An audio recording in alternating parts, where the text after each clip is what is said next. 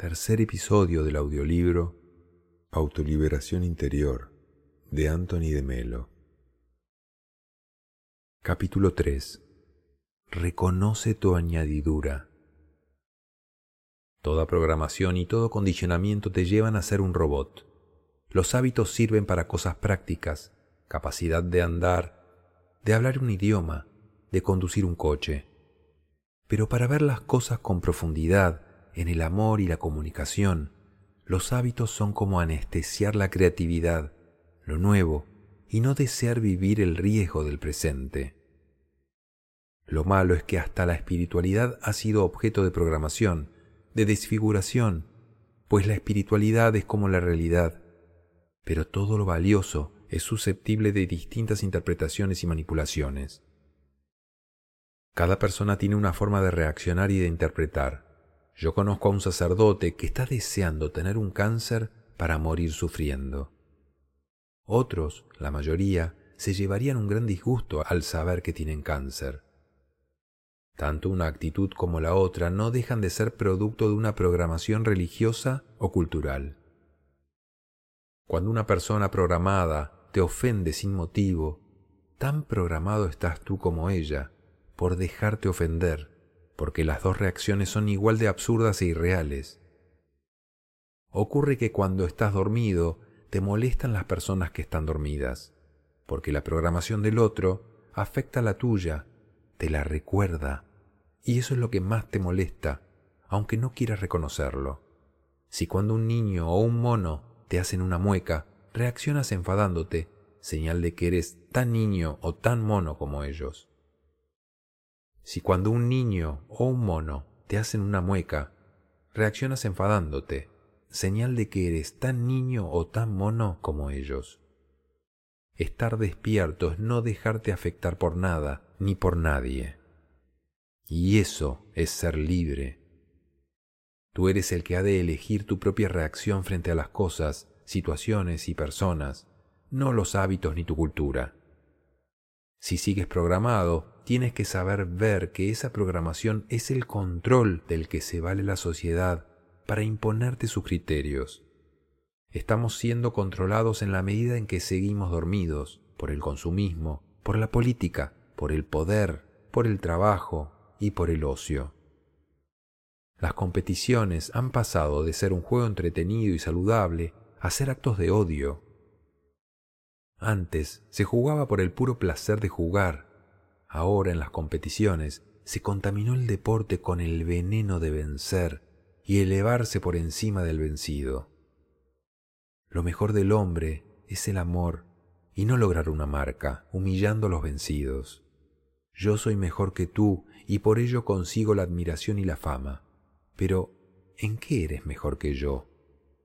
en correr, en saltar, en meter una bola entre dos palos y dentro de un cesto. ¿Y eso? ¿Para qué sirve? ¿Amas con ello? ¿Te haces más persona?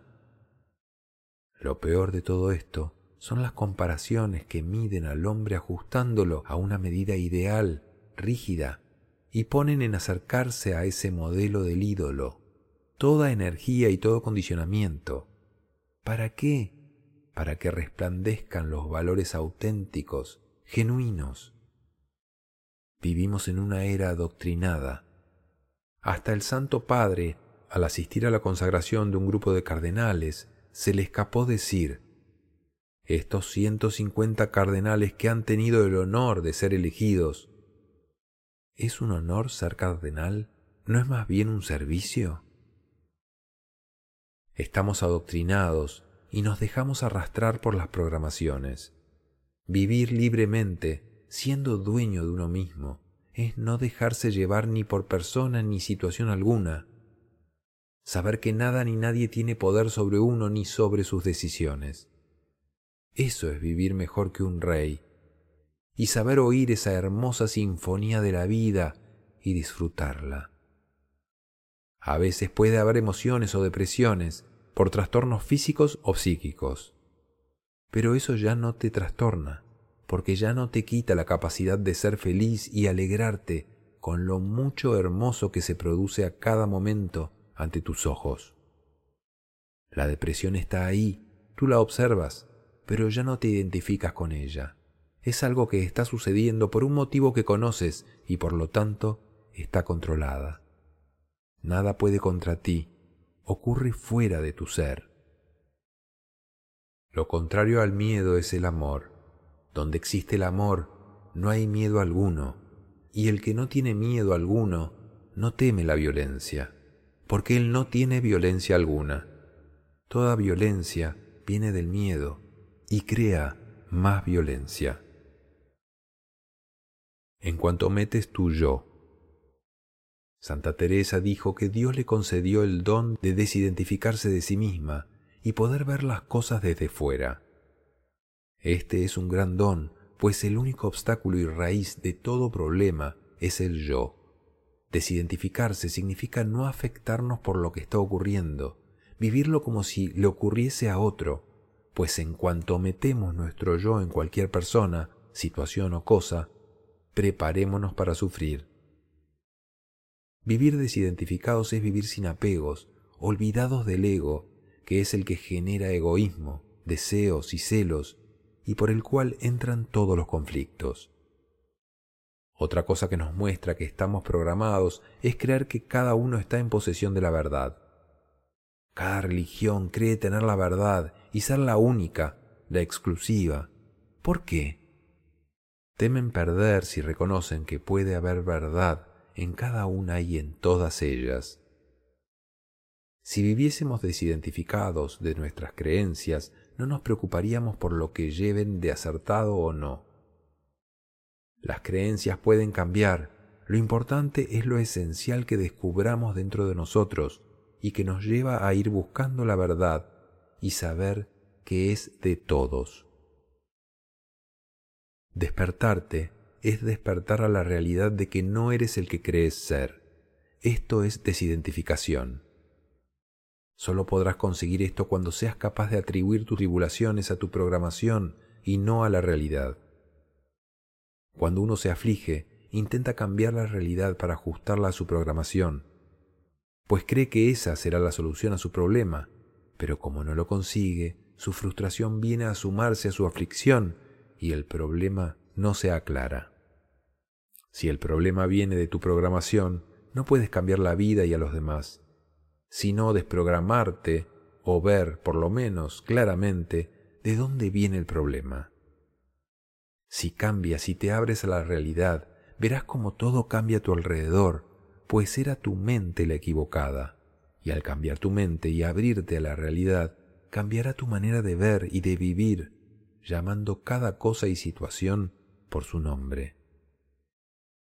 Recuerda aquello de, en vez de alfombrar todo el mundo para que no tropieces, es más fácil que te calces unas zapatillas. ¿Se consigue la felicidad en esta vida? Cuando sueltes tus alucinaciones, te darás cuenta de que la felicidad siempre estuvo en ti, pero se metieron las exigencias de por medio, la cultura, los deseos, los miedos, con sus mecanismos de defensa, y la fueron ahogando. Darnos cuenta de esto ya es dar un gran paso. Una persona con tantas exigencias y problemas no puede amar ni encontrar la felicidad porque ya tiene bastante con defenderse de lo que cree que la está atacando. En ese estado, lo que llamamos amor es egoísmo, amor a nuestro ego, interés propio. Nos sentimos tan mal y con tantos miedos que solo podemos mirarnos a nosotros mismos, vigilándonos con recelo porque, en verdad, tampoco nos amamos.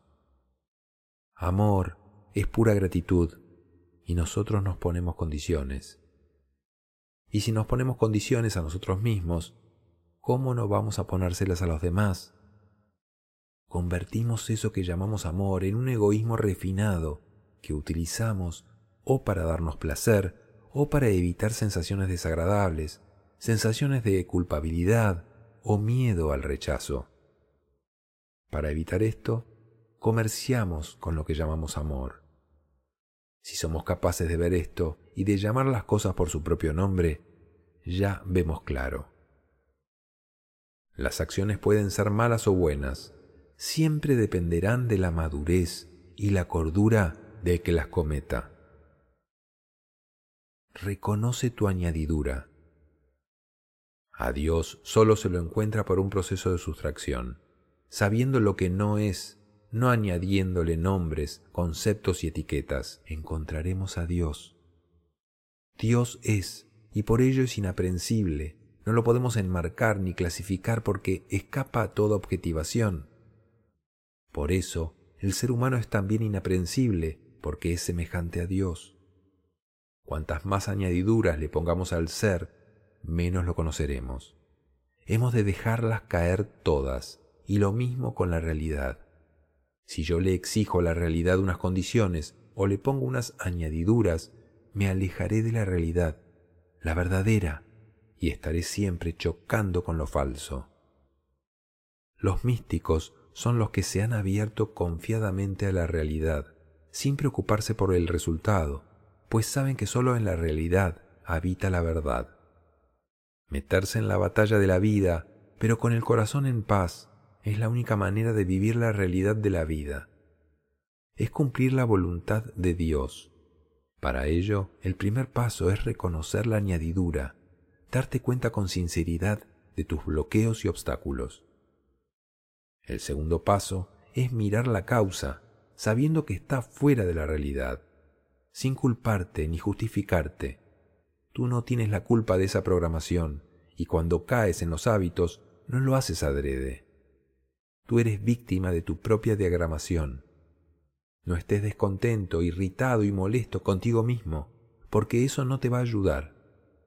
Y si sufres, si te afliges, no tomes tu aflicción por tu ser. Desidentifícate de ese sufrimiento. El yo, ¿quién es? ¿Soy un cuerpo? No, porque las células de mi cuerpo son renovadas continuamente, y en siete años no queda ni una de las anteriores, y, sin embargo, sigo siendo el mismo. Yo no soy mi cuerpo, pero tampoco soy mis pensamientos, pues ellos cambian continuamente y yo no. Ni tampoco soy mis actitudes, ni mi forma de expresarme, ni de andar. Yo no puedo identificarme con lo cambiable, que abarca las formas de mi yo, pero no es mi yo. Tú eres el ser, lo que es. El cielo es, no cambia. Las nubes sí. Lo único que puedes buscar es lo que no eres, pues en cuanto puedes observarlo, ya no lo eres, sino que es una forma, una expresión de lo que realmente eres. Puedes buscar lo que no eres y al ir apartando tus formas y añadiduras, te irás liberando de ideas equivocadas sobre ti, y detrás de todo esto irá surgiendo tu ser. Así es que el tercer paso es no identificarte con las formas que cambian, ni apegarte a ellas, ni rechazarlas, ni ponerles etiquetas, ni valorarlas dándoles una importancia que no tienen. Llamarlas por su nombre son formas, nada más, y si les das batalla, toman una importancia que en sí no tienen. Cuando las mires tal como son, perderán importancia y se replegarán a su lugar. Hay que comprenderlas, entender por qué están ahí, para que no te estorben ni molesten. Entonces la importancia que les hayas dado hasta ahora se va, porque no es real, no existe, y descubres que no eran más que alucinaciones del sueño de un ser dormido. No hay que violentarse con nada, ni para mejorarlo, ni para cambiarlo. Lo que es, es, y sólo lo es por su propia causa. Nada lo puede dañar si está despierto. Estar despierto es no dejarse afectar por nada, ni por nadie. Y eso es ser libre. Resultado de nada.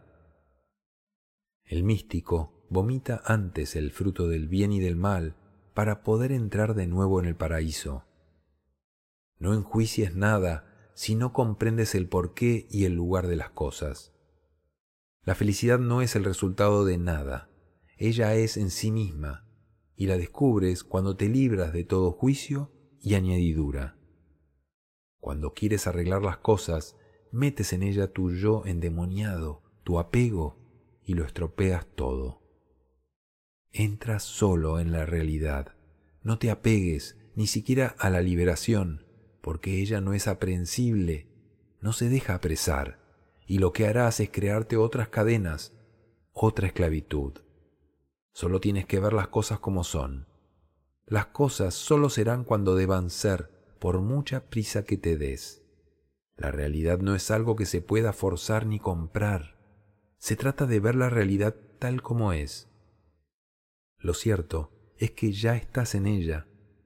Siempre lo has estado, pero la buscas como aquel pez que iba loco buscando el océano. Lo único que no te deja encontrarlo es tu programación y tus exigencias. Nadie hace el mal sin una justificación. Es la justificación la que lo engaña. Nadie se daña a sí mismo conscientemente, sino inconscientemente. El que hace el mal es un loco que no merece castigo, sino cura. No se puede condenar al que peca, sino el pecado, que es un error. Las acciones pueden ser malas o buenas y siempre dependerá de la madurez y cordura del que las cometa. No puede llamarse malo al que comete actos equivocados creyendo que los hace bien, o al que hace eso compulsivamente, defendiéndose de peligros que solo están en su imaginación. Ese es un loco, un ser dormido al que hay que despertar, o un enfermo al que hay que curar. Nadie hace las cosas malas adrede, fríamente, por maldad, por la sencilla razón de que el componente sustancial de nuestro ser es el amor, la bondad, la felicidad, la belleza, la inteligencia como luz de la verdad. Si esta sustancia está ahogada por los miedos, por el sufrimiento, la única solución es sacar lo que estorba. Las cosas se observan para ver la verdad que hay detrás de las formas con que se cubren. Uno puede tener en la mano un papel sucio creyendo que es un cheque de mucho valor. Si lo haces renunciar a él o se lo quitas antes de que descubra su valor real, esa persona siempre estará creyendo que le quitaron algo de valor y se comportará como un ser estafado, engañado, despojado, y sus reacciones serán de autodefensa. Así nunca despertará la realidad. Primero habrá que despertarlo, y luego él mismo será el que tire el papel sucio, riéndose del engaño en el que estuvo metido, y entonces sí quedará liberado. Y si renuncias voluntariamente a algo, creyendo que es un valor y que has hecho un sacrificio con ello, siempre te vanagloriarás de lo que has hecho y pedirás aprobación y admiración de los demás. Pero si antes despiertas y comprendes de que en esa renuncia tuya no hay nada de valor, que lo que has hecho es buscarte a ti mismo, ¿cómo te vas a vanagloriar de renunciar a algo que no servía para nada? Al contrario, te sentirás bien por haberte liberado de algo que te impedía ser más tú mismo. Pero además, entonces comprenderás con humildad a aquellos que aún se sienten apegados a lo que tú ya has renunciado por estar despierto. Estamos siendo controlados en la medida en que seguimos dormidos por el consumismo, por la política, por el poder, por el trabajo y por el ocio. No tengas miedo. ¿Cómo sería Jesús para que todos los sencillos se sintieran tan a gusto con él. Jesús no se sentía superior a los demás porque vivía en la realidad. La señal de estar en contacto con la realidad es la sencillez. El miedo es lo que nos lleva a quedarnos en la programación. Lo contrario al miedo es el amor. Donde existe el amor, no hay miedo alguno. Y el que no tiene miedo alguno no teme la violencia, porque él no tiene violencia alguna. Toda violencia viene del miedo y crea más violencia. El que se enfada es que tiene miedo. Nosotros huimos de los enfados porque provocan nuestros miedos y a la vez nos ponen violentos. Nos asustamos de la agresividad porque despierta nuestra propia agresividad. Nos defendemos no por justicia, sino por miedos. El místico es el que es capaz de liberarse completamente del miedo. Por eso no es violento. El enemigo del amor no es el odio, sino el miedo. El odio es sólo una consecuencia del miedo. El miedo genera los deseos. Los deseos son otra consecuencia del miedo. El que nada teme está seguro y nada desea. Hay un deseo común que es el cumplimiento de lo que se cree que va a dar felicidad al yo, al ego. Ese deseo es apego, porque ponemos en él la seguridad, la certeza de la felicidad. Es el miedo el que nos hace desear agarrar con las manos la felicidad, y ella no se deja agarrar. Ella es. Esto solo lo descubrimos observando, bien despiertos, viendo cuando nos mueven los miedos y cuando nuestras motivaciones son reales. Si nos agarramos a los deseos, es señal de que hay apego. El pez tenía sed. Tienes dos maneras de ver, de observar. Una manera intelectual, teórica, sin profundizar. La otra manera de ver es existencial, mirando desde tu propia vida, desde tu ser. San Pablo dice, veo lo que debo hacer y hago lo que no quiero. Al decir esto, se refiere al ver intelectual, que a nada compromete porque no es un ver revelador. Cuando lo ves desde lo existencial, lo ves desde la libertad que te da la verdad, y entonces lo ves tal cual es, y esa revelación hace que despiertes a la realidad. Había una vez un árabe que viajaba en la noche, y sus esclavos, a la hora del descanso, se encontraron que no tenían más que diecinueve estacas para atar a sus veinte camellos. Cuando lo consultaron al amo, éste les dijo, Simulad que claváis una estaca cuando lleguéis al camello número veinte, pues como el camello es un animal tan estúpido, se creerá que está atado. Efectivamente, así lo hicieron, y a la mañana siguiente todos los camellos estaban en su sitio, y el número veinte al lado de lo que se imaginaba una estaca, sin moverse de allí. Al desatarlos para marcharse, todos se pusieron en movimiento, menos el número veinte, que seguía quieto, sin moverse.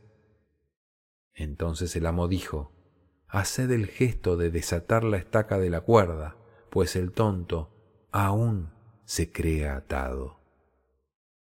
Así lo hicieron, y el camello entonces se levantó y se puso a caminar con los demás.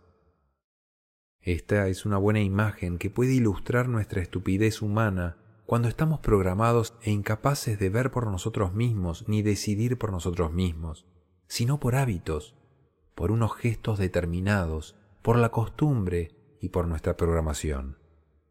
Lo del pez que tenía miedo a ahogarse sería la mejor definición del hombre frente a la realidad. Cuando estamos dormidos no tenemos miedo de los sueños, pero sí tenemos miedo de despertar a la realidad, porque supone un cambio. Supongo que preferir el sueño a la realidad es de idiotas, pero así es. Kabir decía, me reí mucho al ver que el pez en el agua tenía sed. Esta es nuestra propia realidad de dormidos.